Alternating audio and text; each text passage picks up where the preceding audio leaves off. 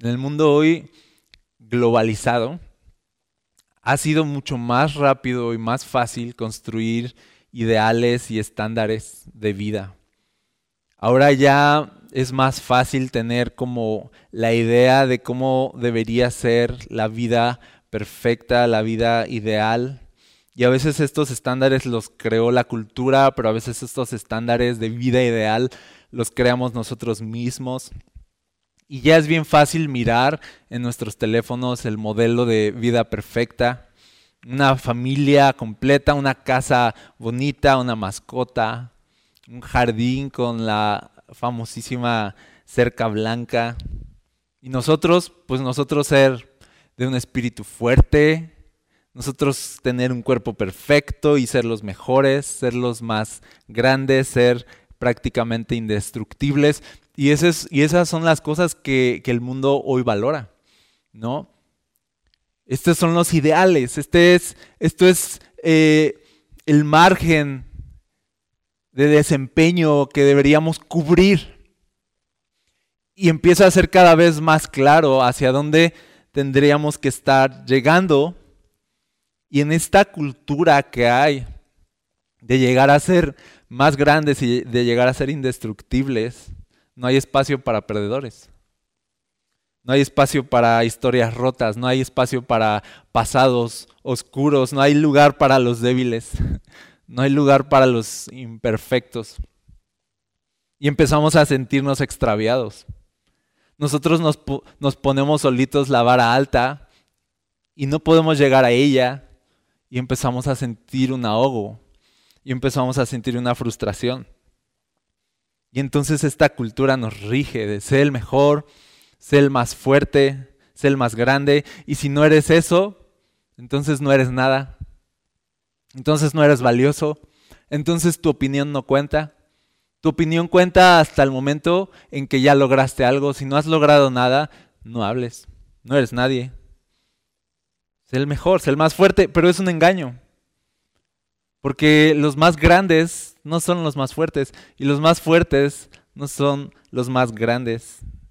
Simplemente nos estamos esforzando demasiado en aparentar que somos felices con nuestra popularidad o que somos felices con nuestras riquezas o que somos felices con la aprobación de la gente o que somos felices con nuestra vida acomodada. Y, estamos aparentando que sí estamos bien acomodados en nuestra vida acomodada, pero por dentro estamos igual de sedientos. Porque la vara sigue estando muy alta, porque por más que avancemos nunca llegamos, porque por más que logremos Nunca estamos satisfechos. Y ese es, ese es el estado actual del hombre. Todo se trata de lograr algo, para hacer algo, para ser alguien.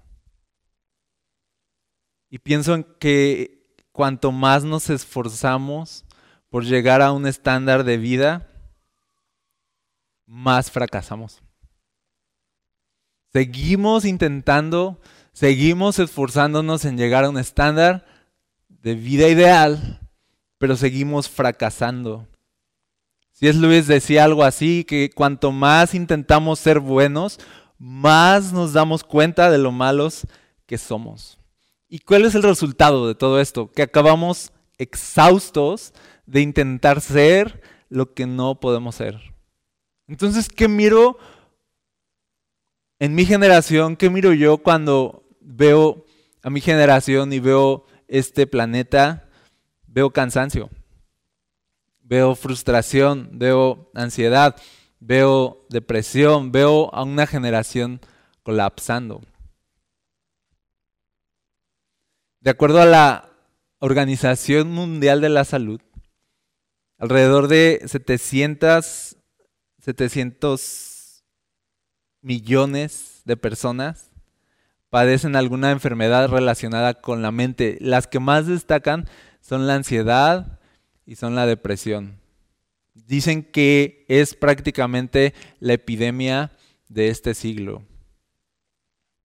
Ser personas al borde de colapso, al punto que 800 mil personas en el mundo se suicidan cada día.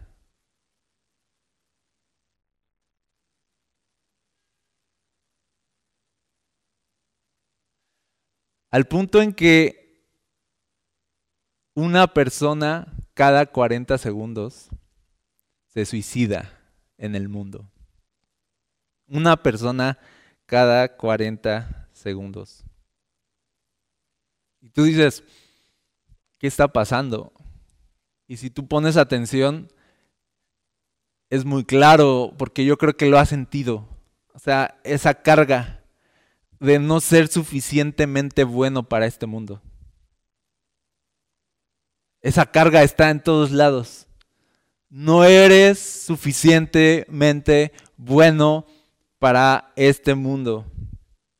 Y estamos, y nuestra vida se trata de vivir intentando complacer un estándar invisible que nosotros mismos creamos. Y así llegó Jesús a una generación. Cuando Jesús pisó el planeta, se encontró exactamente lo mismo. Tal vez las circunstancias eran otras, tal vez no había tecnología como ahora, todo era diferente, pero era el mismo asunto detrás. Una generación intentando llegar a un estándar imposible. Y Jesús llegó a esa generación.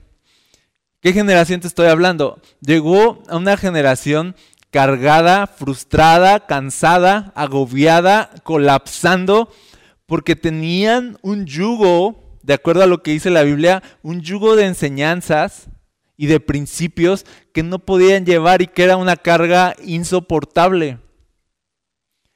Religión, reglas huecas, reglas sin sentidos, estándares imposibles.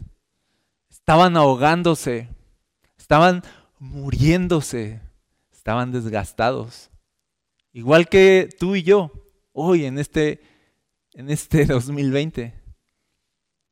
Y fíjate qué, hace Jesús cuando, cuando mira a esta generación cansada. Y, y esa es la respuesta de Dios para nosotros también. Dice Mateo capítulo 11, verso 28. Luego dijo Jesús, vengan a mí todos los que están cansados y llevan cargas pesadas, y yo les daré descanso. Pónganse mi yugo, déjenme enseñarles porque yo soy humilde y tierno de corazón y encontrarán descanso para el alma, pues mi yugo es fácil de llevar y la carga que les doy es liviana. Jesús llega a una generación cansada y les dice, yo soy su descanso, vengan a mí. Jesús llegó a una generación agobiada por un yugo imposible de llevar y les dice, dejen de intentar llevar ese yugo, dejen de llevar esas cargas imposibles, dejen de intentar llegar a ese estándar, dejen de intentar ser lo mejor, dejen de intentar ser perfectos así como una obsesión. Déjenme enseñarles, les dice. De entrada les dice, vengan a mí y van a encontrar descanso. Y les dice, déjenme enseñarles. Y dice, aprendan de mí. Yo soy manso, yo soy humilde de corazón. Dice, aprendan de mí, sigan mis enseñanzas. Síganme a mí. El yugo que yo les voy a dar es fácil, les dijo, y es ligero. Y dice, y van a encontrar descanso por fin para su alma. ¿Cómo quiere que vivamos Jesús nuestra vida? No quiere Jesús que vivamos estresados, no quiere Jesús que vivamos cargados, no quiere Jesús que vivamos intentando, desgastándonos, intentándonos ser lo que no podemos ser. Jesús quiere darnos una carga ligera porque Jesús quiere que nuestra alma repose. Quiere que nuestra alma descanse. ¿Por qué? Porque el mejor estado del hombre es en el estado de reposo. Cuando somos más creativos, cuando somos más felices, es cuando tenemos descanso en el alma. Cuando funcionamos mejor, cuando tenemos mejores relaciones con otros, cuando nuestras, nuestros roles en este mundo funcionan mejor, es cuando estamos descansando en el alma. No cuando estamos obsesionados, no cuando estamos frustrados, no cuando estamos cansados, sino cuando estamos descansando. Jesús sabe lo cansado que estás de intentarlo. Jesús sabe lo frustrado que estás de no lograr lo que te propones. Jesús sabe lo frustrado que estás porque quisieras ser una persona diferente y no lo eres. Jesús sabe lo frustrado que estás porque te has comparado con otros, porque otros han logrado más que tú, porque otros han llegado más lejos, porque tú fallaste, porque tú caíste. Jesús sabe toda esa tristeza acumulada y esas cargas y Él te mira y, ve la frustración y ve el cansancio en tus ojos y no viene para juzgarte y no viene para decirte no sirves para mí. A lo mejor para el mundo no sirves, a lo mejor este, para este mundo eres, eres una vergüenza, a lo mejor este mundo te desprecia, pero cuando Jesús mira tu vida quebrada y te ve frustrado, Él te dice, ven a mí y déjame enseñarte y yo te voy a dar descanso. Y vas a descansar. No se trata de un descanso físico solamente, se trata de un descanso, dice, en el alma. Imagínate, imagínate descansar el alma. Yo creo que es algo que no sabemos hacer. Yo creo que sabemos cómo descansar el cuerpo, pero todavía no sabemos descansar el alma. Jesús viene y les dice, yo les enseño. Yo les enseño. ¿Cómo? Dejen de llevar cargas imposibles, déjenme darles una carga más fácil y más ligera. Y cuando Jesús decía eso no era un decir, era en serio. Y tú lo ves en la Biblia, de verdad Jesús hizo descansar a personas.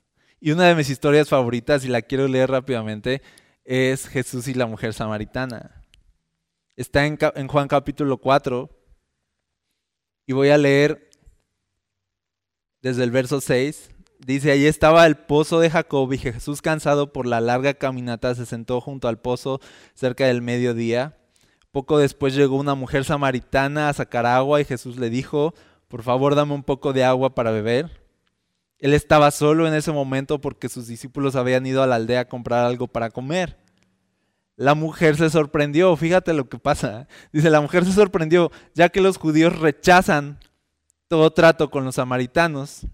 Entonces le dijo Jesús a Jesús, usted es judío, yo soy una mujer samaritana, ¿por qué me pide agua para beber?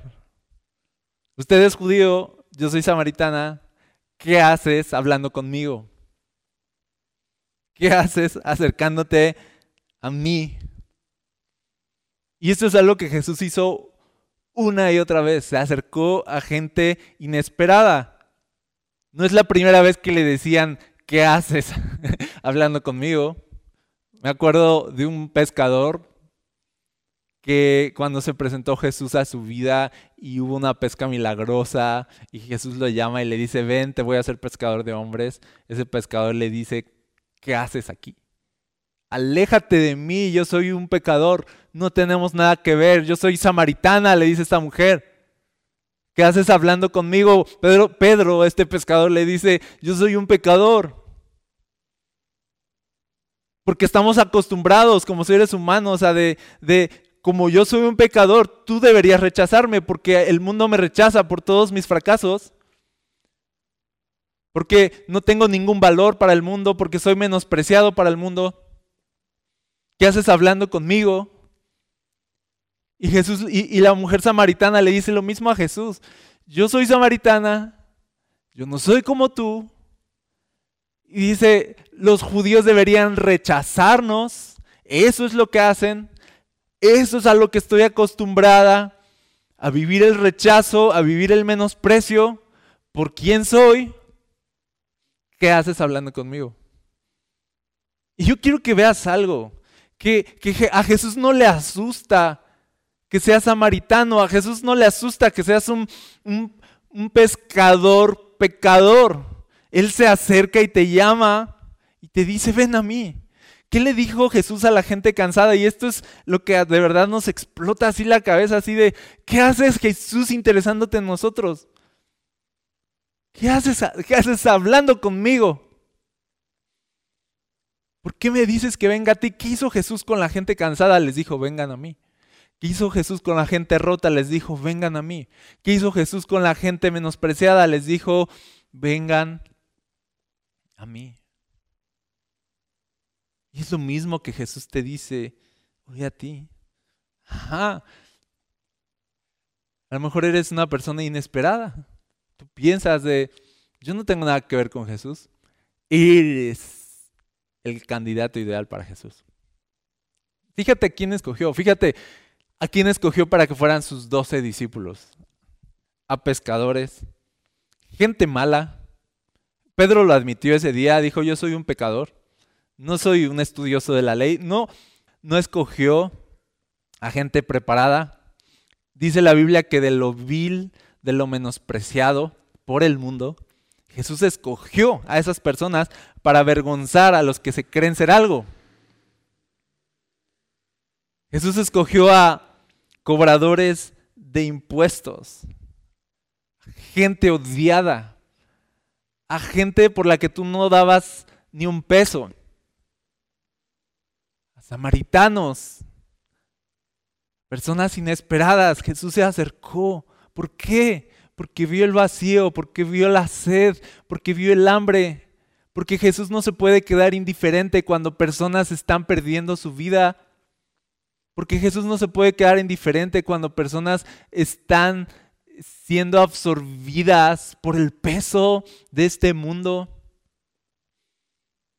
Porque a Jesús le importa tu vida. Y se acerca a ti. Así que yo quiero que veas esto, quiero que veas que para el reino de Dios y para Jesús, tus carencias no son un defecto, sino una oportunidad de ver a Dios manifestarse en tu vida.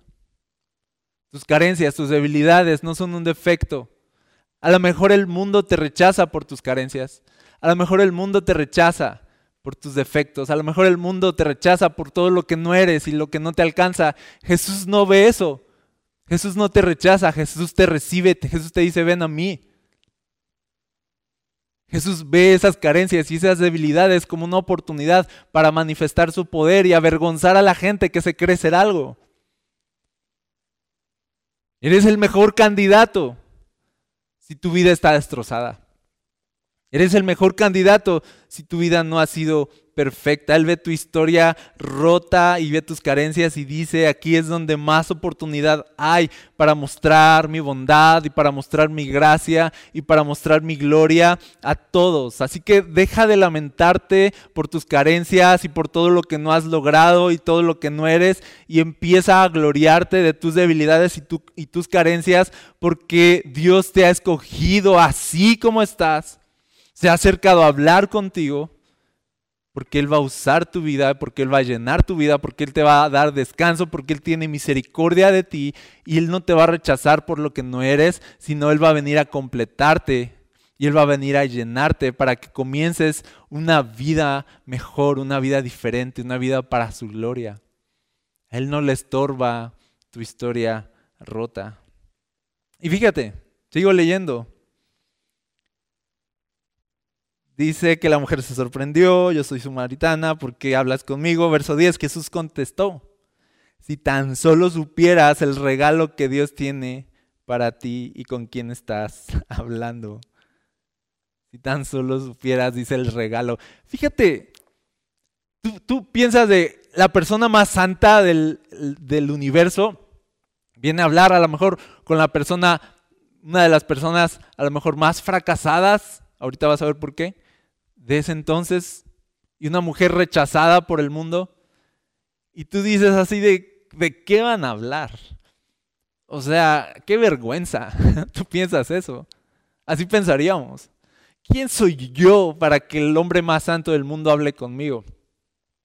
Y tú piensas de, tú te pones incómodo, ¿sí o no? Yo me pongo incómodo cuando veo o cuando hablo con personas que considero más importantes. Cuando, cuando hablo con personas así como de otra talla, yo, yo me siento intimidado. Yo, o sea, tú también. Como que te trabas y como que no sabes. Imagínate esta mujer. Como el nervio viene de qué vergüenza. Porque no soy tan grande como tú. No soy nada. Y a lo mejor esta mujer dice, si tan solo supieras quién soy, Jesús lo sabía. Pero Jesús le dice, no, si tan solo supieras tú quién soy y lo bueno que soy, y que no vine a pedirte nada, vine a darte un regalo, le dice. Si supieras que no vine a destruirte, sino a salvarte, si supieras que conozco tu vida toda y aún así te amo, entonces dejarías de preocuparte. Entonces empezarías a descansar en mis brazos. Entonces te deleitarías. Entonces tendrías vida. Dice, si supieras quién soy, entonces ya no tendrías miedo. Si supieras que vine a amarte y no a juzgarte, entonces ya no tendrías miedo. Y entonces esta mujer empieza a hablar con él. Jesús le dice, yo te puedo dar un agua viva, no agua de este pozo, yo vine a darte agua viva, si bebes de esta agua no vas a tener sed jamás. Y la mujer, fíjate que le dice en el verso 15, por favor Señor, le dijo, deme de esa agua, así nunca más volveré a tener sed y no tendré que venir aquí a sacar agua. Eso es la realidad, estamos sedientos. Y Jesús ve la sed y ¿qué ve? ¿Y qué hace cuando ve la sed del mundo?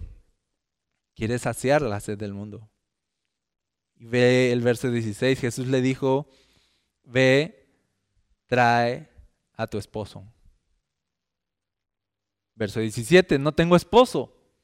Respondió la mujer, es cierto, dijo Jesús, no tienes esposo. Y aquí viene la parte así penosa. Dice, porque has tenido cinco esposos y ni siquiera estás casada con el hombre con el que ahora vives. Así, unión libre, vives en unión libre. Ciertamente dijiste la verdad. Y esta mujer empieza a darse cuenta que Jesús es algo más que un hombre cualquiera. Pero me gusta mucho que Jesús le dice a esta mujer, trae a tu esposo.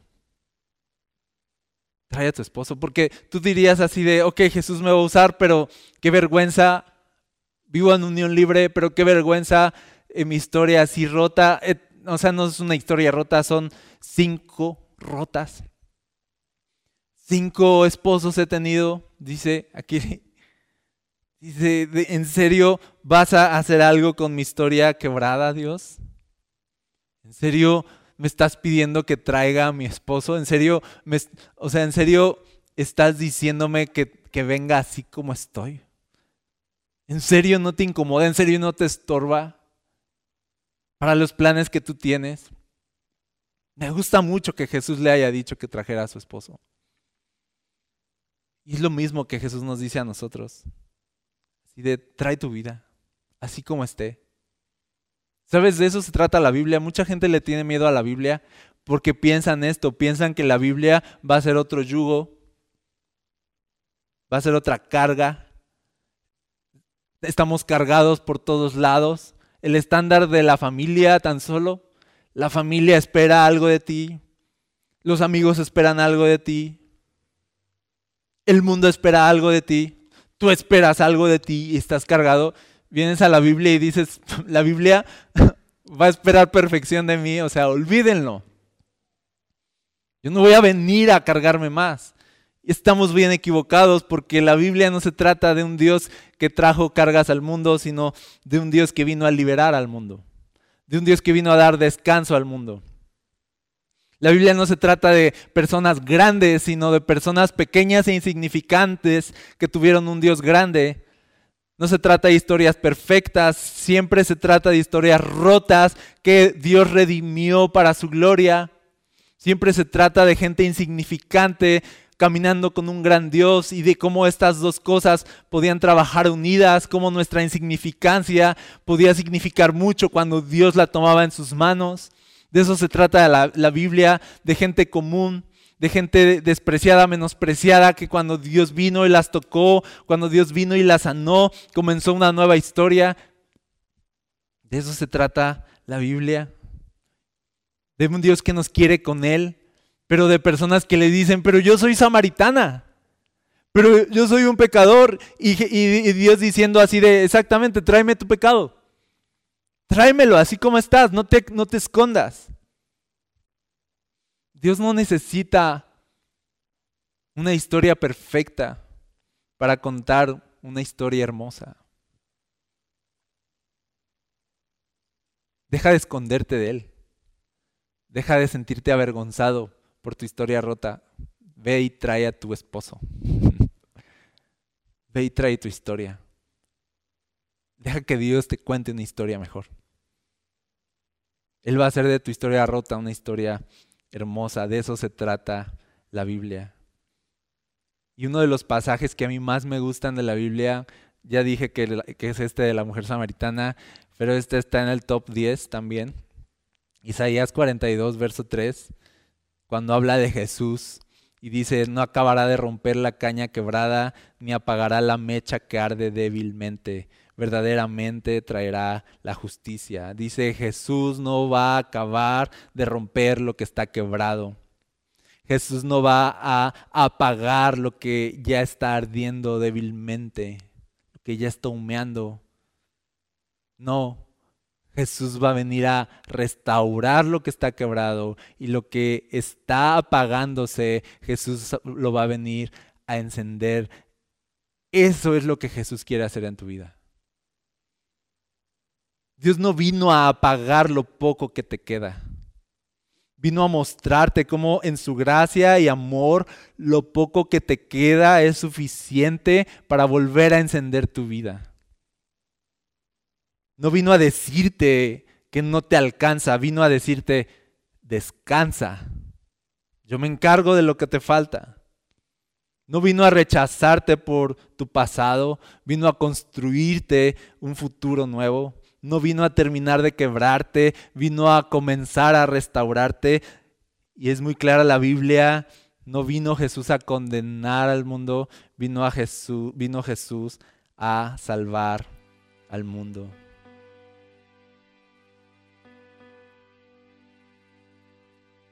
En el mundo quizá no hay un espacio para ti. Quizá tu familia te rechaza. Porque no fuiste el hijo o la hija ejemplar. Quizá tus hermanos llegaron más lejos que tú. Te han comparado con otros. Y sientes que no hay un espacio para ti. Quizá tus errores han decepcionado a la gente a tu alrededor.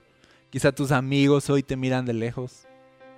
Quizá las personas te han dado la espalda, quizá tus fracasos son una vergüenza para ti y no es algo de lo que quieras hablar.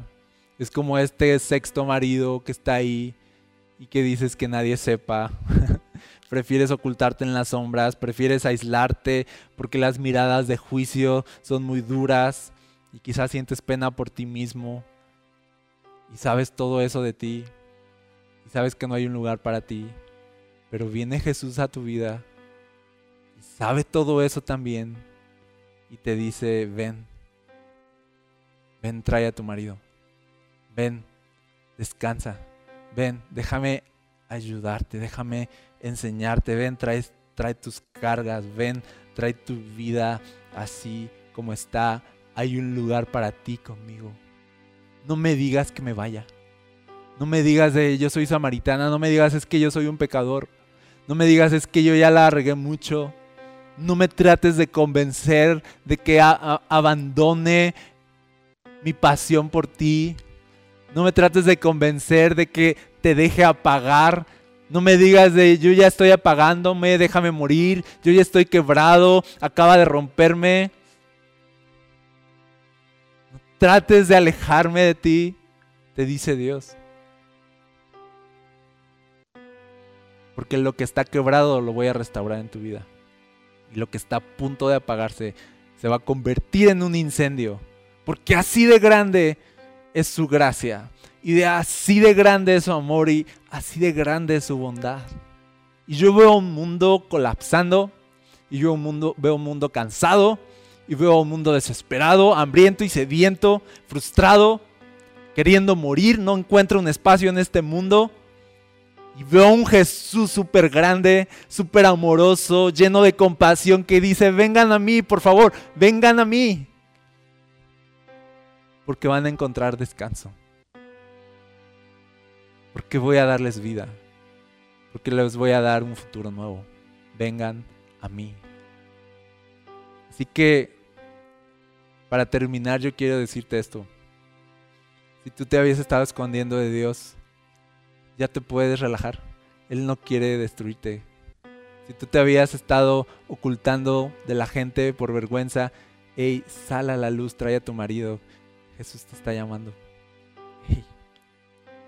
ven, deja que Él te enseñe, entrégale tu vida. Ven a descansar en sus brazos de amor. Ven a descubrir que tu vida tiene propósito en Él. Ven a descubrir que cuando Él dice te daré vida y te daré descanso, es en serio. Y para eso existimos. Para eso existimos, para hablar de Jesús. Mi pasión en la vida es poder hablar de Jesús a todos. Porque para mí Jesús no es una historia que ya me sé. Para mí Jesús no es un libro que ya leí. Para mí Jesús es algo que está constantemente invadiendo mi corazón. Para mí Jesús es el día a día, para mí Jesús es real. Algo vivo, algo que experimento, alguien que experimento. Para mí Jesús es más grande que todo. Para mí Jesús es el consuelo en mis fracasos, es el abrazo en mi soledad. Para mí Jesús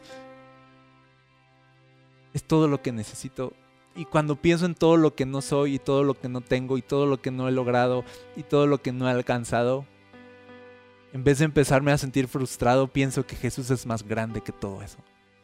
Jesús es una realidad. Jesús de verdad es descanso. Y mi pasión y la pasión de la iglesia es que todos se encuentren en este descanso y que este mundo que está colapsando en ansiedad y depresión está cargado y cansado. Escuche estas palabras vengan a mí ustedes que están trabajados y llevan cargas pesadas, y yo les daré descanso para su alma. Señor, hoy venimos a ti así como somos y así como estamos. Gracias por amarnos, gracias por llamarnos. Gracias porque aunque nos conoces, nos llamas y nos das una esperanza. Gracias porque nos damos cuenta que hay un lugar en tu mesa para los que hemos fracasado. Hay un lugar en tu mesa para los que tenemos historias quebradas. Hay un lugar en tu mesa para todos los que no nos alcanza, los que no somos perfectos. Los samaritanos, los pescadores, los insignificantes, los menospreciados por el mundo. Hay lugar contigo, Jesús. Queremos venir y descansar en ti. Te entregamos nuestra vida, te entregamos todo. Señor, y así con nuestra vida rota, empieza una historia nueva en nosotros. Así con nuestra historia rota empieza una historia hermosa. Te lo pedimos, Señor, en el nombre de Jesús. Amén.